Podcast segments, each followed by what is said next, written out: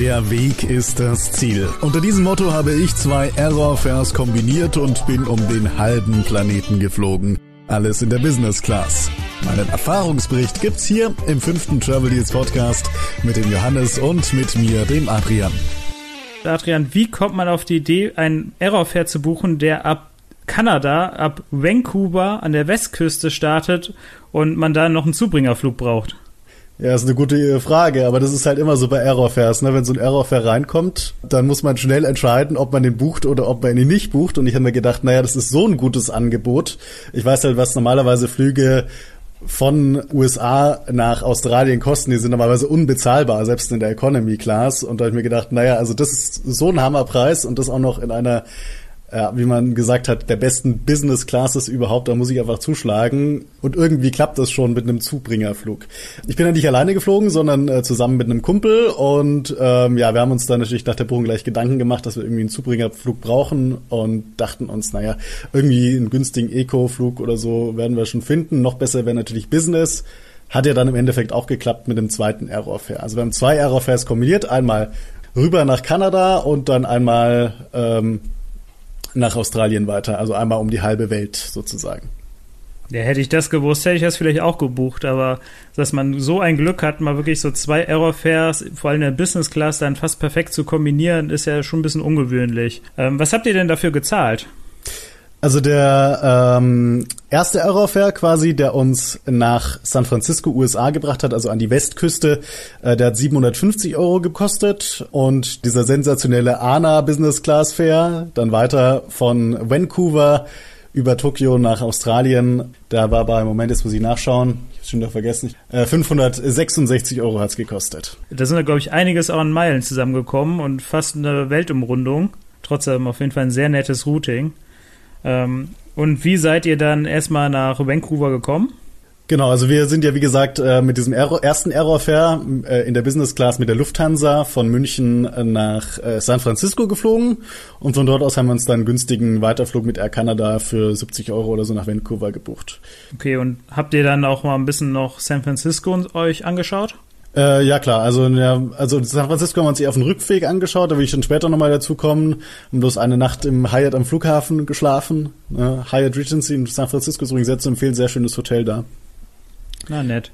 Genau. Und dann direkt weiter nach äh, Vancouver. Und zumindest was Vancouver dann angeschaut oder auf dem Rückweg? Äh, Vancouver haben wir uns dann schon angeschaut. Ähm, auf dem Rückweg sind wir gar nicht mehr vorbeigekommen, weil wir quasi das letzte Segment verfallen haben lassen und konnten dann von San Francisco direkt zurückfliegen.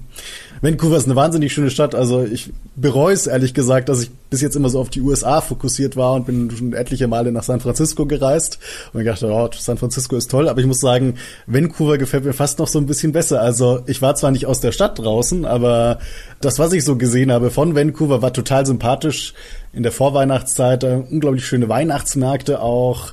Ähm, die Leute sind alle super freundlich.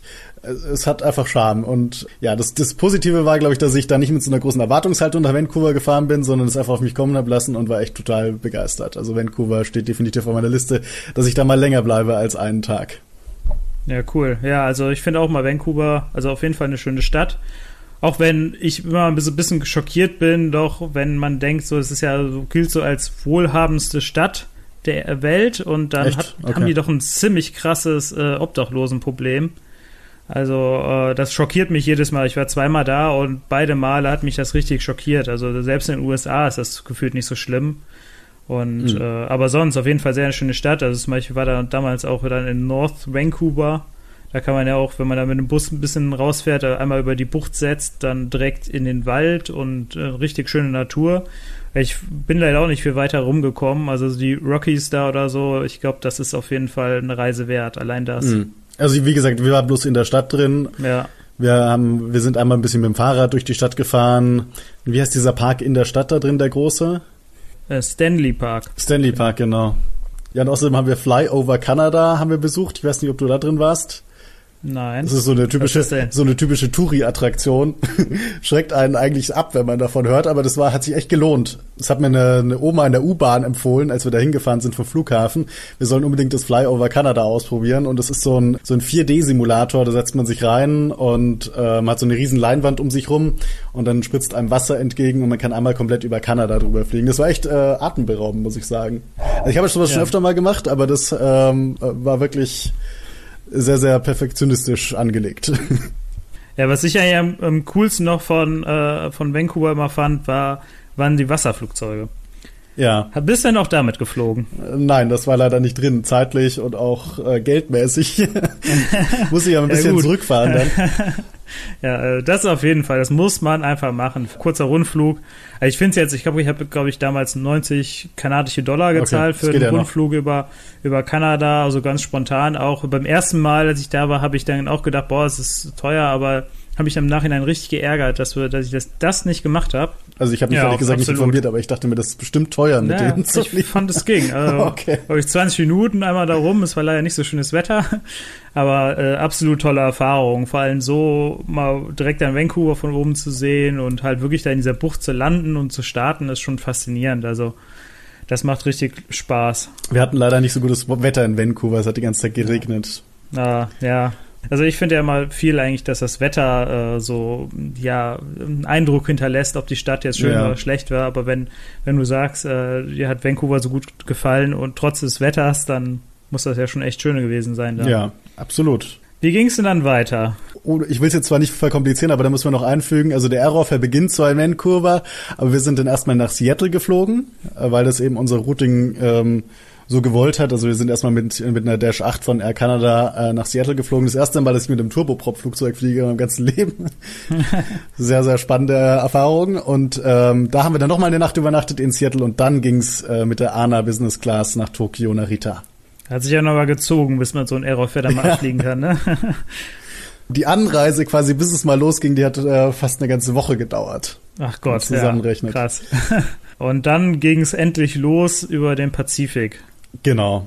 Vielleicht kurz zur Lounge in äh, Seattle. Das ist so eine Vertragslounge. Ich glaube, die wird vom Flughafen da angeboten. Ist jetzt nichts Besonderes.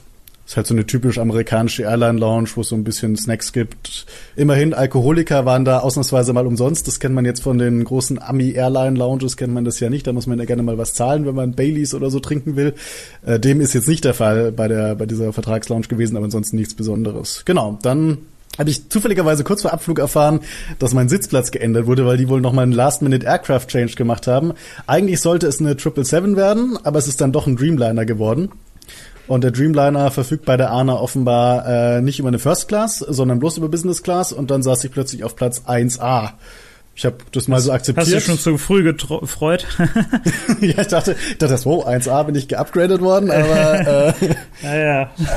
leider nicht. Aber trotzdem, 1A war ein super Sitzplatz. Bin eingestiegen und war sofort begeistert. Also das ist ja so eine 1-2-1-Bestuhlung bei der ANA. Ähm, und es ist immer so, so wie sagt man, Herringbone, glaube ich, Anordnung.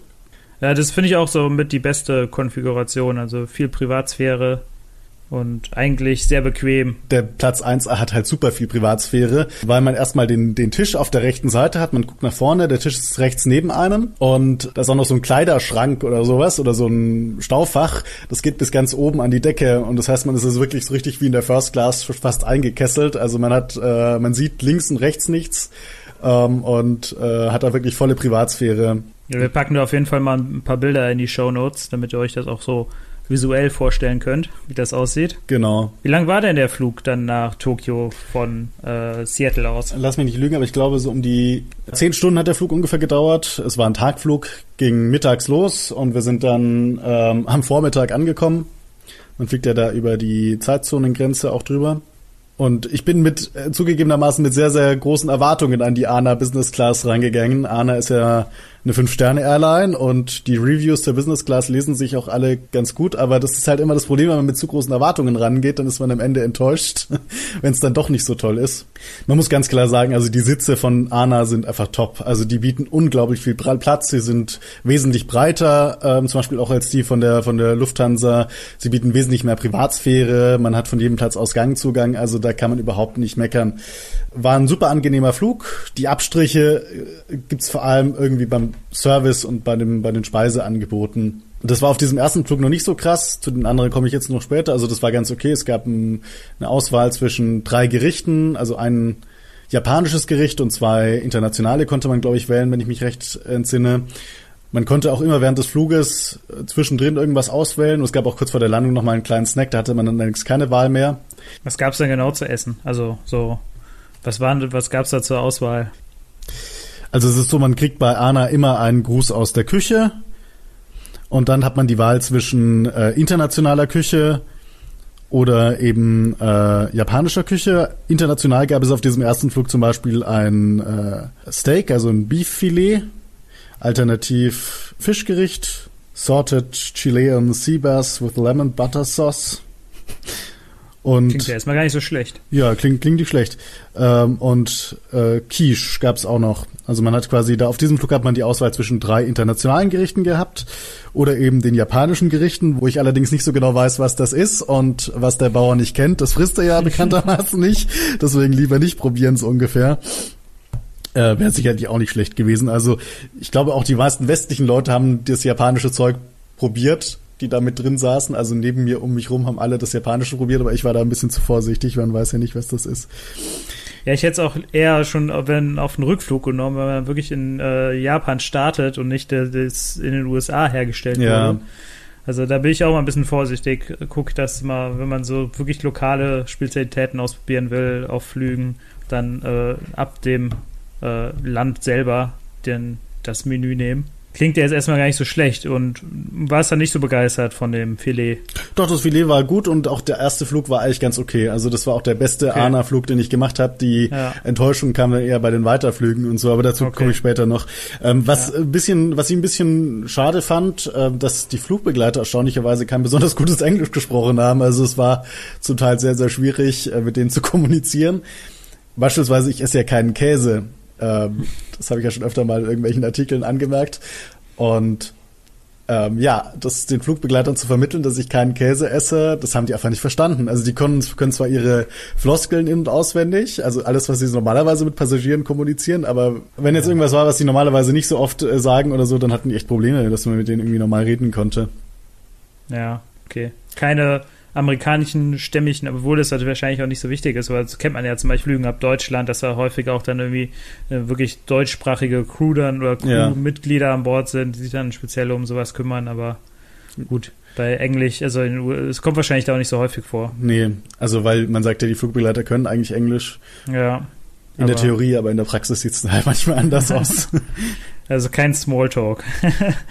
also irgendwie hat es mal eine Flugbegleiterin versucht, die konnte mal ganz gut Englisch, aber das war auf einem anderen Flug. Okay, gut. Genau.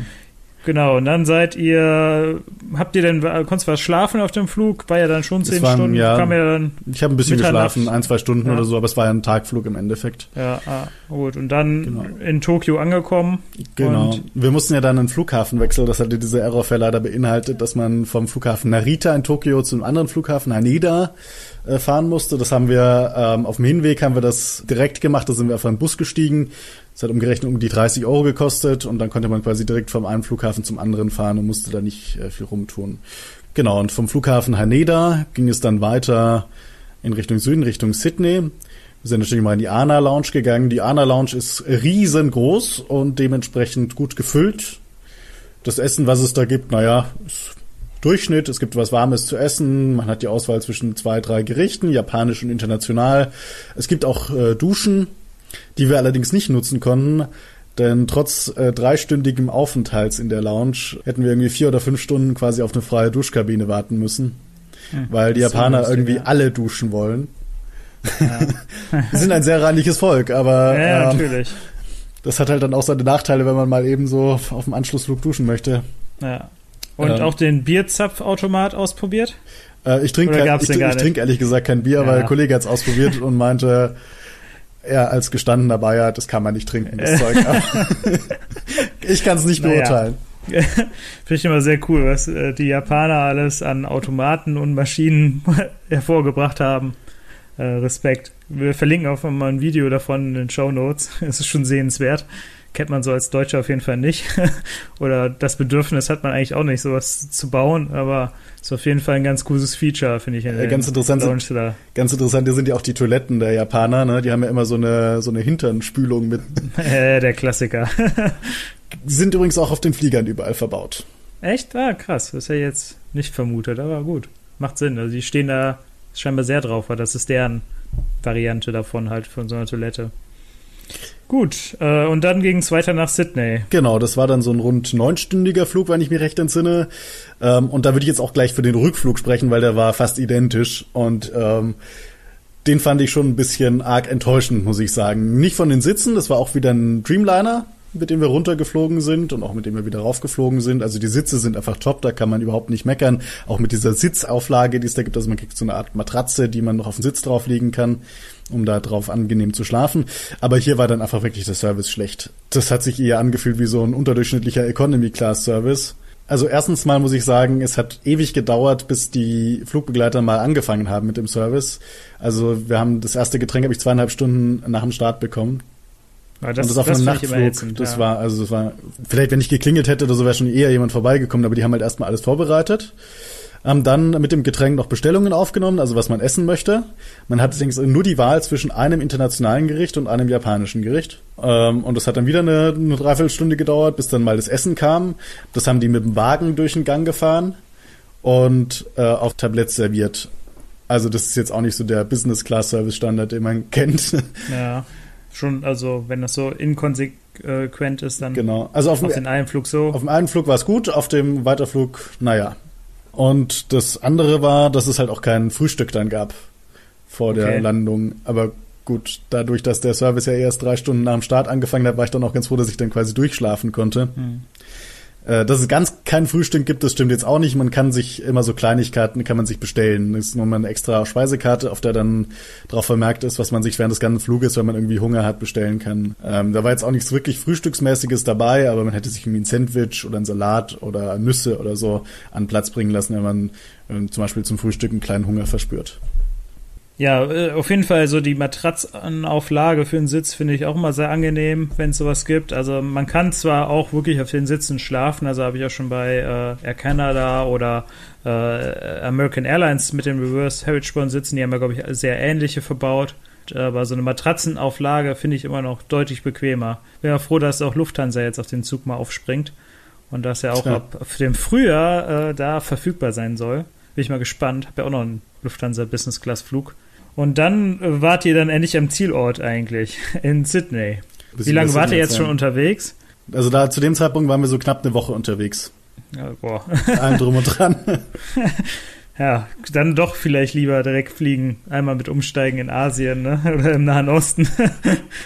Naja, also der Weg ist das der Ziel. Der Weg ist ne? das Ziel, genau. Das sagen. war auch das Motto dieser gesamten Reise, sonst hätten wir es ja nicht gemacht. Ich. Aber auf jeden Fall verrückt. Und wie ging es dann weiter? Was habt ihr euch Sydney angeschaut? Seid ihr noch ein bisschen weitergefahren? Genau, wir, haben, wir, waren, wir waren in Australien waren wir so eineinhalb Wochen.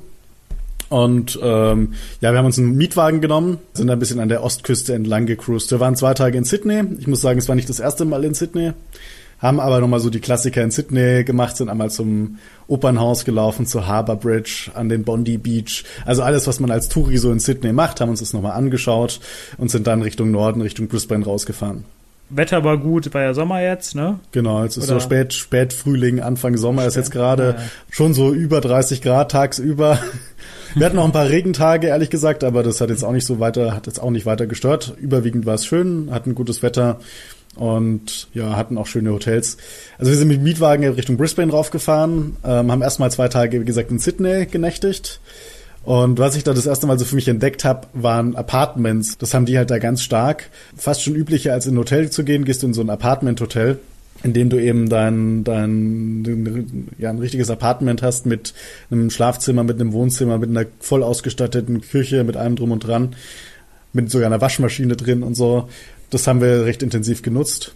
Gibt es eigentlich so zwei große Ketten in Australien. Quest sind die etwas günstigeren und Meriton, das sind die etwas hochklassigeren. Ähm, haben wir beides ausprobiert und waren eigentlich rundum zufrieden, haben immer selber gekocht und haben uns so wahrscheinlich auch eine Menge Geld gespart. Ja, Australien ja. ist ja auch nicht gerade günstig, so was Essen angeht, ne? Ja, es geht Also so ein europäischer Durchschnitt eigentlich. Es ist jetzt auch nicht okay. übertrieben teuer. Es kommt halt darauf an, natürlich, wo man hingeht.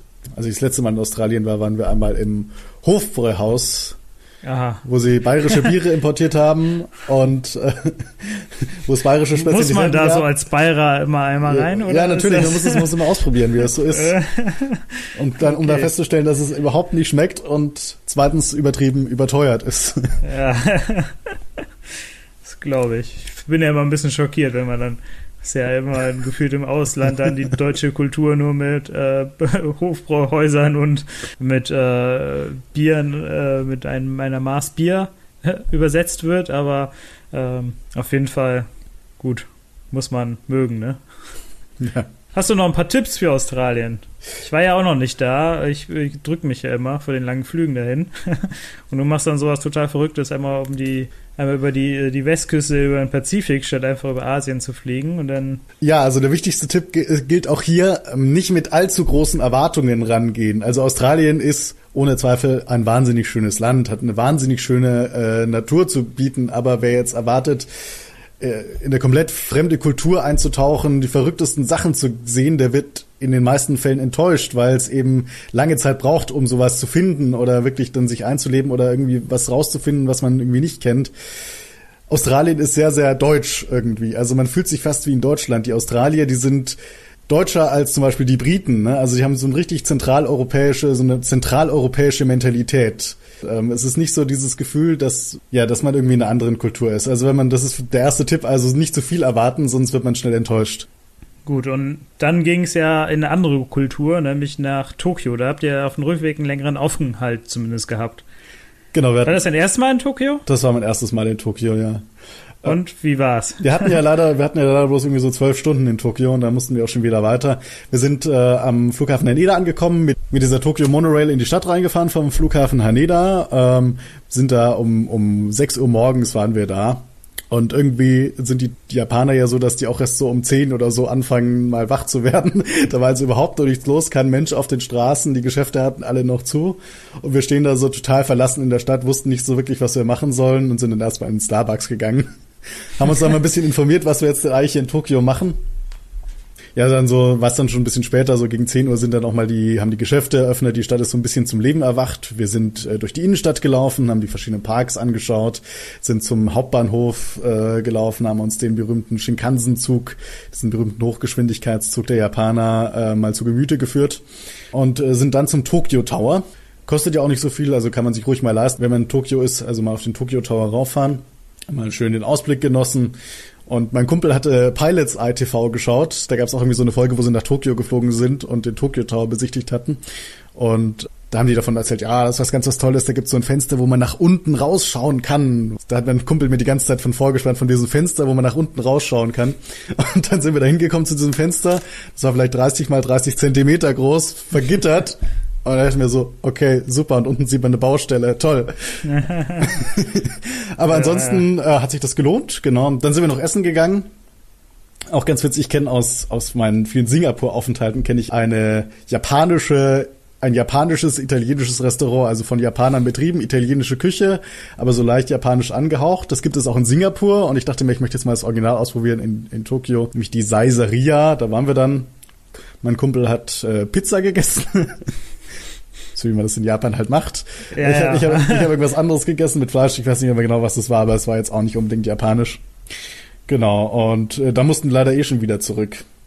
Okay, also einmal Tokyo Tower ein bisschen genau. durch die Stadt laufen. Genau, und dann war es ja wieder sehr kompliziert. Wir haben uns nämlich wirklich, wir sind da total planlos in die Stadt reingefahren und ja. äh, mussten uns dann irgendwie durchschlagen zum Flughafen wieder. Das Nahverkehrssystem ist ja unglaublich ausgereift, aber auch extrem kompliziert. Ne, weil man, ja, da muss man erstmal durchsteigen. Muss man erstmal durchsteigen sind dann von einem Bahnhof mit der, also wir wollten eigentlich irgendwie mit der U-Bahn dahin fahren, weil wir so einen U-Bahn-Tagespass hatten, aber da gibt's drei verschiedene U-Bahn-Typen und dann darf man mit der einen die andere nicht nutzen und was weiß ich. Und dann sind wir doch mit einem normalen Zug gefahren, haben uns dann normale Tickets gekauft, dann mussten wir bei einer Station umsteigen und dort unser Ticket umtauschen in ein anderes Ticket, damit wir da wieder durch das Drehkreuz durchkommen und was weiß ich. Also es war so mega kompliziert, jedenfalls haben wir es dann irgendwie geschafft, nach Stunden am Flughafen auch anzukommen, Gott sei Dank.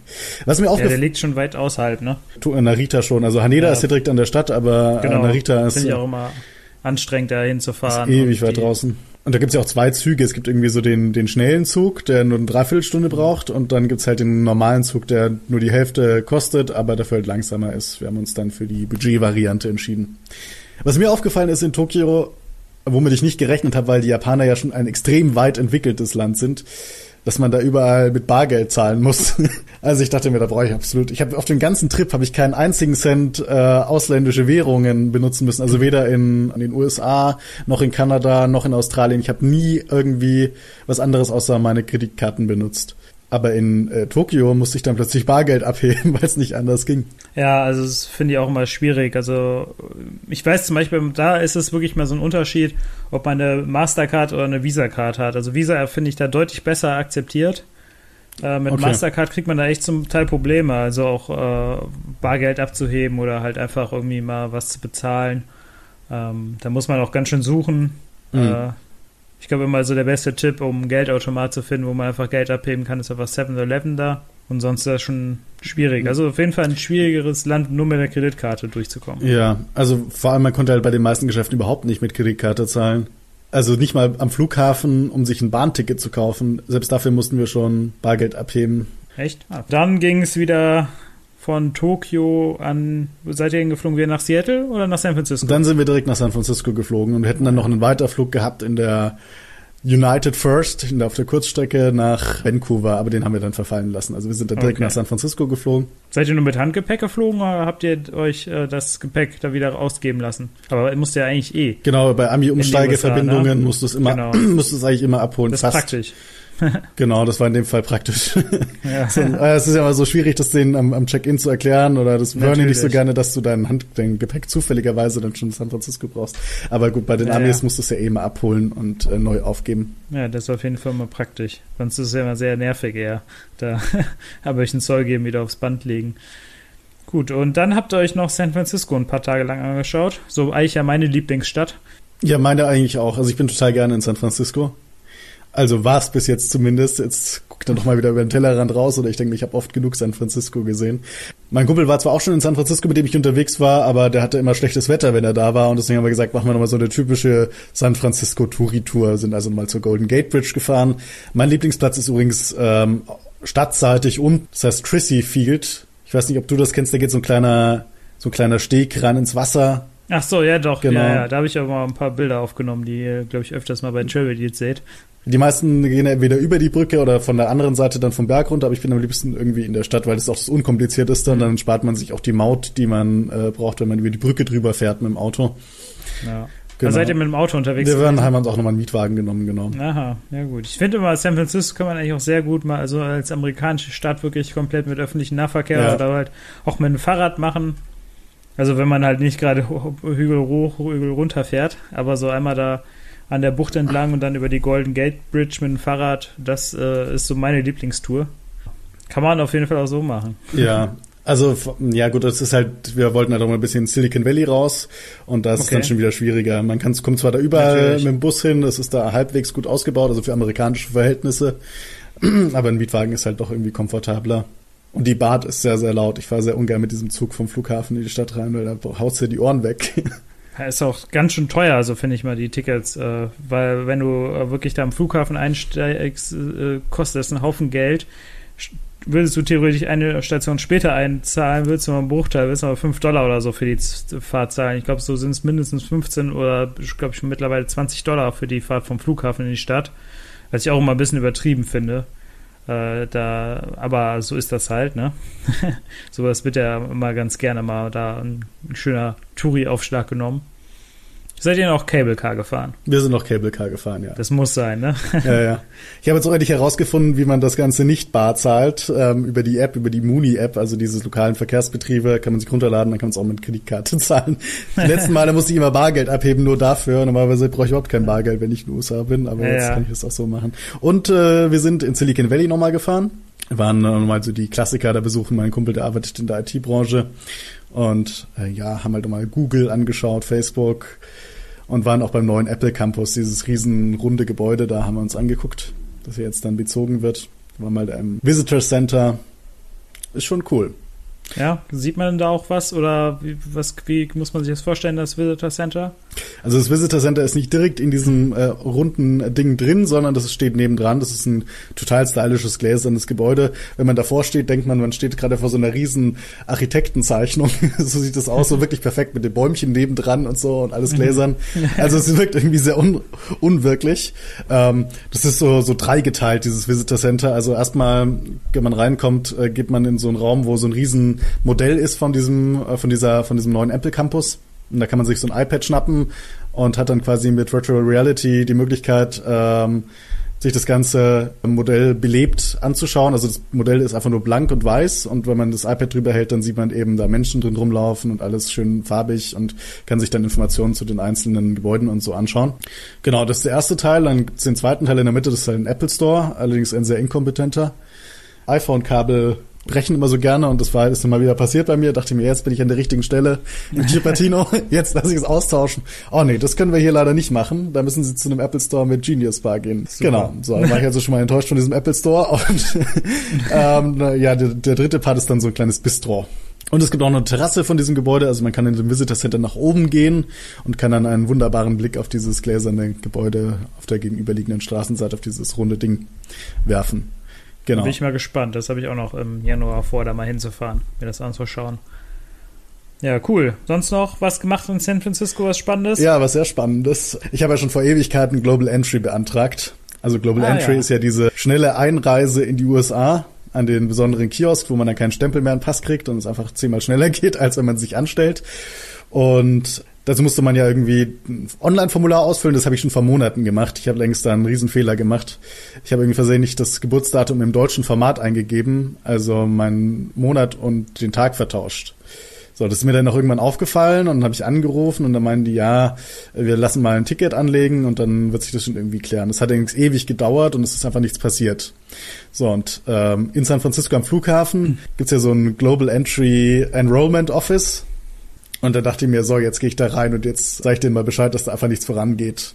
Und dann meinte der, ja, gar kein Problem, geben Sie mir Ihren Pass. Und dann hat er das einfach geändert und meinte dann auch noch, ja, ich kann auch gleich gerne zum Interview da bleiben. Ah ja, da braucht man ja sonst mal so einen blöden Termin, ne? Genau, normalerweise braucht man einen blöden Termin, aber die haben gesagt, ja, es ist heute so wenig los, bleiben Sie einfach da, setzen sich ja. kurz draußen hin und nach einer Stunde oder so bin ich dann noch aufgerufen worden durfte rein zum Interview. Bin dann eigentlich nicht an den Typen, der mir das mit dem Pass gerichtet hat, rangekommen, sondern an einen anderen Mitarbeiter, der sich überhaupt nicht ausgekannt hat. Und der meinte dann so, nee, also als Deutscher können Sie doch nicht bei Global Entry teilnehmen, das ist doch nur für Amerikaner. ich, ja, und deswegen bin ich bestimmt jetzt auch schon online approved und konnte mich überhaupt online dafür anmelden. Nee, aber das kann ja gar nicht sein, wie soll das denn funktionieren? Und dann habe ich ihm das halt erklärt und ihn darauf aufmerksam gemacht und gefragt, was an seinem Computer steht, ob ich denn da schon vorgeprüft wurde. Und meinte er, ja, ja, okay, dann machen wir das halt.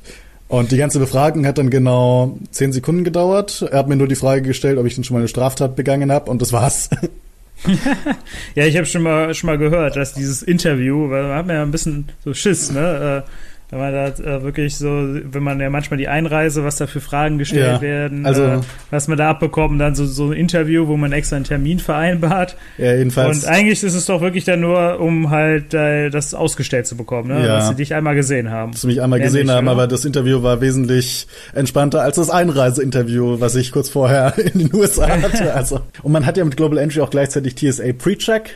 Das ist quasi äh, die schnelle Sicherheitskontrolle in den USA. Ich habe gehört, da sind die Schlangen, Schlangen mittlerweile länger als bei der eigentlichen Einreise, mhm. oder? Äh, Sicherheitskontrolle. Nee, bei mir war das, also ich konnte es jetzt einmal ausprobieren dann in San Francisco direkt beim Abflug noch. Es ging ja dann sofort. Überhaupt nicht. Also ich bin sofort drangekommen, durfte meinen kompletten Rucksack, also so wie man das vielleicht in den 90er Jahren gemacht hat, einfach mal einen Rucksack auf das Band gestellt. Man muss ja keine Schuhe ausziehen, wie man es sonst bei den Amis machen muss. Man kann einen Laptop rausholen, keine Flüssigkeiten. Einfach durchgehen und alles okay. Und es hat zehn Sekunden gedauert oder so. War echt begeistert. Das lief super. Ja, sowas wäre immer allgemein wünschenswert wieder, ne? Als jetzt, ich muss jetzt auch immer noch meine Kamera komplett auseinandernehmen, auspacken. Ja, und. Wird immer schlimmer.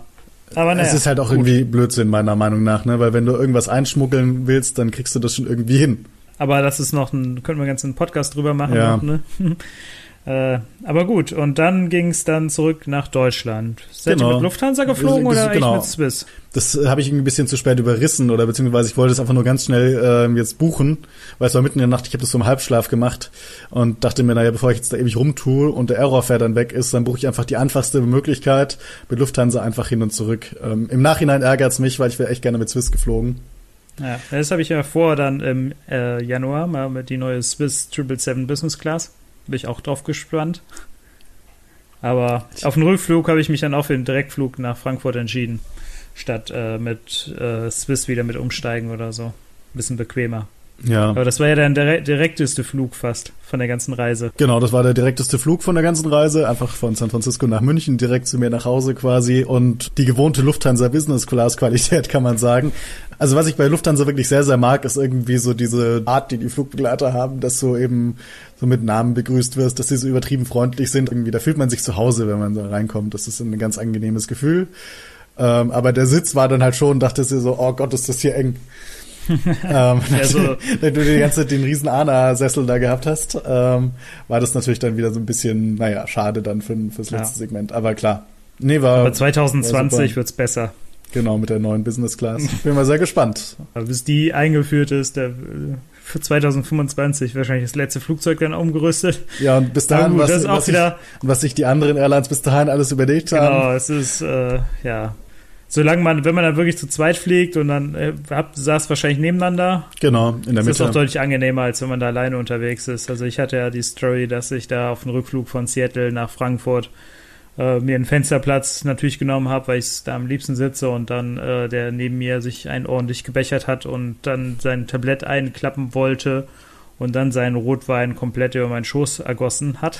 Also ich bin wirklich kein großer Fan der Business Class. Also die, ab, absolut der Service ist top, muss man sagen, aber äh, ja, diese, diese Offenheit der Business Class, dass man da halt keine Privatsphäre hat, über die äh, Füße rüber stiefeln muss, wenn, Mhm. äh, finde ich sehr anstrengend. Also Ja. aber absolut nicht mehr zeitgemäß. Aber ja. Ja, gut. Und dann seid ihr, wie lange wart ihr insgesamt unterwegs? Äh, knapp drei Wochen. Viele Flüge. Und was hat das so in Meilen gebracht? Hast du schon gut geschrieben bekommen? Ja, habe ich schon gut geschrieben bekommen. Die Flüge allesamt, also sowohl die Lufthansa-Flüge als auch die beiden ANA-Segmente und natürlich auch wieder zurück, haben jeweils um die 5000 Meilen gebracht, also 5000 Entfernungsmeilen. Ich habe das ein bisschen kombiniert, also ich habe mir die teilweise bei Lufthansa Miles More gut schreiben lassen und teilweise beim Aegean. Die, die ANA-Flüge haben alle 150 Prozent der Meilen gebracht, das war Buchungsklasse Z. Also waren dann insgesamt so um die 7000 und die Lufthansa-Flüge in der billigsten ähm, Business-Buchungsklasse P haben halt 100 Ta- Prozent der Meilen gebracht. Also dann halt so 5000 jeweils. Also den, den Frequent Traveler oder so, wer den hätte erreichen wollen mit diesem äh, Trip, hätte den auch locker bekommen. Also wenn man äh, alle Flüge bei Lufthansa, zum Beispiel bei Miles More gut geschrieben hätte oder so, dann wäre da locker ein Frequent Traveler drin und sogar noch ein bisschen mehr oder ein halber Senator so ungefähr. Okay. Ja, nicht schlecht. Also da hat sich das dann zumindest in der Hinsicht ein bisschen gelohnt. Also für so, Absolut. was hast du jetzt insgesamt so 1200 Euro für die Flüge gezahlt? Genau. Und dafür ist es eigentlich gar kein, also auf jeden Fall keine schlechte Meilenausbeute. Genau, also wenn man es doppelt gemacht hätte, wäre man wohl so knapp am Senator dran gewesen. Das ist Ja, dann schon ein sehr günstiger Senator. ja gut. auf jeden Fall, aber ist auch sehr, sehr anstrengender Senator dann. Da muss man dann ganz schön lange in der Lounge entspannen. ja, ja, okay, ja, cool. Aber auf jeden Fall Respekt, dass du das gemacht hast. Äh, also äh, ich fliege ja auch gerne, aber äh, wenn es dann so über mehrere Zeitzonen und drüber geht, das macht dann nicht mehr so viel Spaß. Wie bist du denn damit zurechtgekommen? Also vor allem, wenn du dann so alle paar Tage mal weitergeflogen bist. Also auf dem Hinweg ging das, weil wenn man äh, westwärts fliegt, dann hat man nicht so einen krassen Jetlag. Man fliegt halt irgendwie ja meistens mittags los und kommt dann ein bisschen später wieder an. Also man gewöhnt sich da sehr, sehr schnell dran. So richtig gebeutelt hat's mich dann auch erst, als ich wieder zurück in Deutschland war. Das so ein, zwei Tage später hat bei mir plötzlich überhaupt nichts mehr gestimmt. Ich bin irgendwie mal erst um drei in der Nacht konnte ich erst einschlafen und bin um vier wieder aufgewacht und war topfit. Also das habe ich noch nie erlebt. Aber das kam, wie er sagt, erst ein bisschen später. Aber mittlerweile pendelt sich's wieder ein. Ja, immerhin. Ja, hat mich gefreut, dass du ein bisschen darüber erzählt hast. Ähm, ich glaube, man hat nicht sehr oft das Glück, wirklich so zwei Error-Fairs so genial zu kombinieren. Äh, und äh, Respekt, dass du das dann wirklich dann durchgezogen hast. Ja, Äh, wie gesagt, äh, für mich wäre es jetzt nichts äh, unbedingt gewesen. Äh, aber es ist auf jeden Fall, glaube ich, viel Erfahrung, coole Städte, also mit Tokio, Sydney, Vancouver, San Francisco Und das für die, auf, mit dem Budget ist es eigentlich eine coole Reise gewesen, glaube ich. Absolut, absolut. Und jetzt hoffen wir mal, dass der nächste Errorfair bald kommt. Ja, genau. Wird langsam mal wieder Zeit, dass wieder ein guter Business Class Errorfair oder sowas buchbar ist. Ja, ich denke, damit äh, können wir das dann hier eintüten und äh, hoffen, dieses Format hat euch ein bisschen Spaß gemacht, wo man ein bisschen über unsere Erfahrungen oder Adrian vor allem über seine Erfahrungen mit den Aerofest berichtet hat. Und äh, wenn euch das gefallen hat, würden wir uns sehr freuen, wenn ihr fünf Sterne bei iTunes hinterlässt oder sonst auch gerne Feedback gebt in den Kommentaren unter den Show Notes oder per E-Mail an johannes at oder an adrian at und damit noch einen schönen Tag. Ciao.